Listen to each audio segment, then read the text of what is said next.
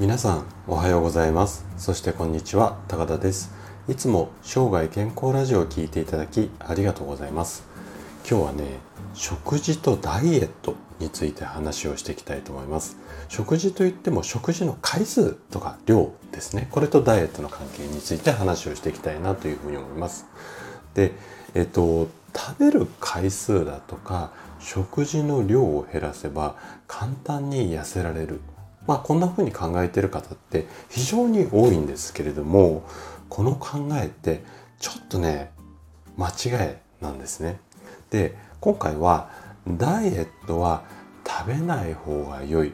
これは嘘ですよまあこんなテーマでダイエットのためにとにかく食事を制限していますよというあなたに向けてお話をしていきたいなというふうに思います。で、えーと、お伝えしたいことが2つあります。まず1つ目は食事制限は危険ですよっていう話ですね。で2つ目2つ目はね痩せすぎが不妊あの赤ちゃんができない不妊ですよね。不妊だったりとか骨粗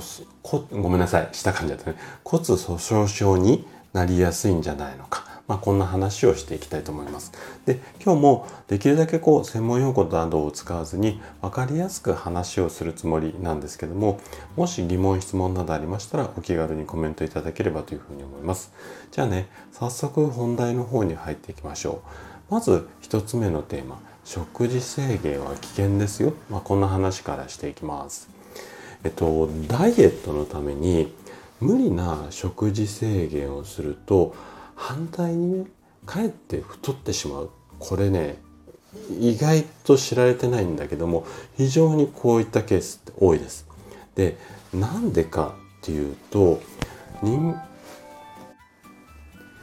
人間の体はね飢餓状態が続くと体の中の代謝が変わってしまうからなんですね。でちょっとこれの、うん、説明だと分かりづらいと思うのでもう少しちょっと分かりやすく表現をしていくと飢餓状態となった体っていうのはこんな反応がしてくるんですよね。で人間の体が要は飢餓状態要は食事をしない制限している状態になってしまうとこの体を守るために脂肪を溜め込むんです。はい、で脂肪を溜め込んで基礎代謝っていうものを下げて命を守ろうとするんですね。要はその余分なエネルギーを使わずに、まあ、脂肪、まあ、これが車でいうガソリンみたいなものなんですけどもこれを溜め込んでなんとか長らくこう生きられ長く生きられるようにしていこうまあこんな風に体が勝手に反応しちゃうんですね。なので食べなければ食べないほど反対に太りやすく基礎代謝が低い体になってしまう、まあ、これが人間の体のシステムなんですよ。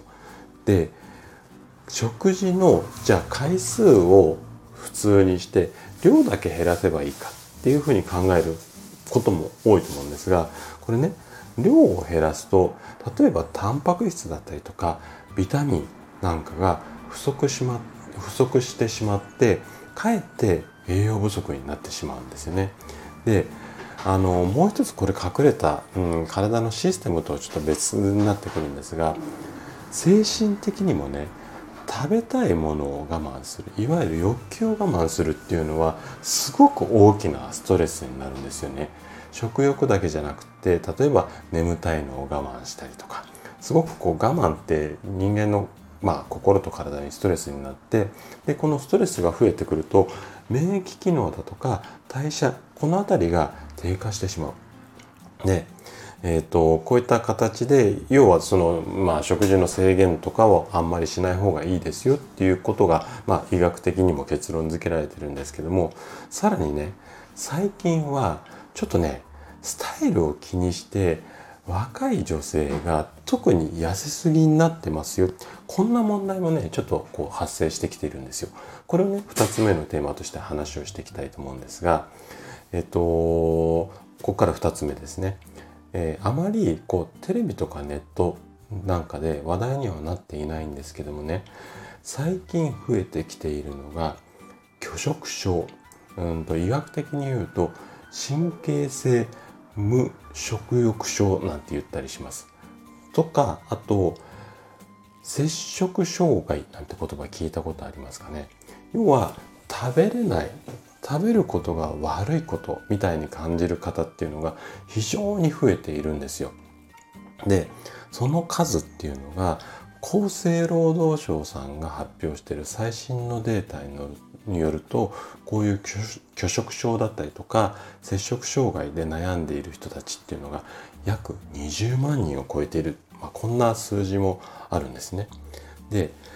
例えばなんですけども若い女性にとって身長が160センチ体重が48キロ以下こんな形ってあんまり珍しくない数字だと思うんですよね。でこのぐらいのスタイルでもさらにこう体重を落としたいっていう女性も結構いらっしゃるんですよね。でこの160センチの48キロっていうのをいわゆるこれ肥満度を表す BMI っていうような計算式に当てはめるとちょっと BMI の計算式はあのご自身で興味あったらググってくださいいろいろ出てくると思うのででこの計算式に当てはめると数字が18.75っていう数字になるんですけどもね。でこの18.75っていうのは標準では標準っていうかごめんなさい。基準その BMI の基準の中では痩せていますよっていう部類に入るんですよ。なんですけどもこれ以上痩せたいっていう方も非常にこの160 160センチ48キロだった。ら多いかなっていうふうに思うんですね。でちょっと古いデータになるんですが2011年に厚生労働省さんから発表された国民健康栄養調査っていう調査があるんですけどもここでは20代の女性の約29%が拒食症の診断基準に相当する体重しかないっていうようなちょっとこう衝撃的なデータなんていうのもあるんですね。なので痩せててスタイルがいいっていうのは悪いことではないんですがないんですが例えば先ほど言った160センチの48キロ以下でもっと痩せた状態のままだと医学的な人間の体を医学的に見ると例えば不妊だったりだとか骨粗しょう症ですね要はこううーん骨が脆くなったりだとかうんと赤ちゃんができづらくなっちゃうようなリスクっていうのも痩せているおかげで非常に高くなります。はい、で健康を損なうほど無理なダイエットこれはねちょっとやっぱ医学的に見てもできるだけ避けてもらいたいなというふうに思います。はい。ということで今回は食事の回数とダイエットについてお話をさせていただきました。最後まで聞いていただいたあなたがですね無理な食事制限によるダイエットこれを避けることで確実に健康に近づくことができます人生100年時代この長寿の時代をですね楽しく過ごすためには健康はとっても大切になります是非食事だけでなく運動だとか睡眠この辺りもねあの意識しながら生涯健康を目指していただけたら嬉しいです。それでは今日も素敵な一日をお過ごしください。最後まで聞いていただきありがとうございました。thank you